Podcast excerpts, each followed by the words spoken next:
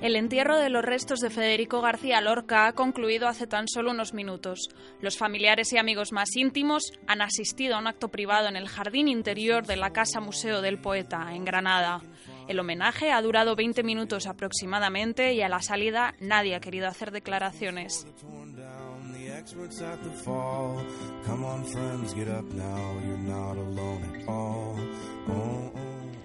El jardín con la lápida se abrirá al público el próximo 18 de agosto, cuando se cumplan 80 años de su asesinato. La apertura tendrá lugar tras un acto institucional y más de 200 medios de comunicación de todo el mundo ya están acreditados.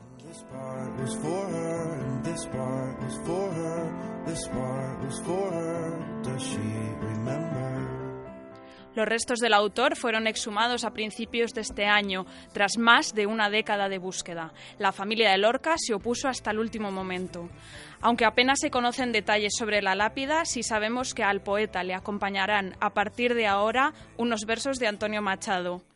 Muerto cayó Federico, sangre en la frente y plomo en las entrañas, que fue en Granada el crimen, sabed, pobre Granada, en su Granada.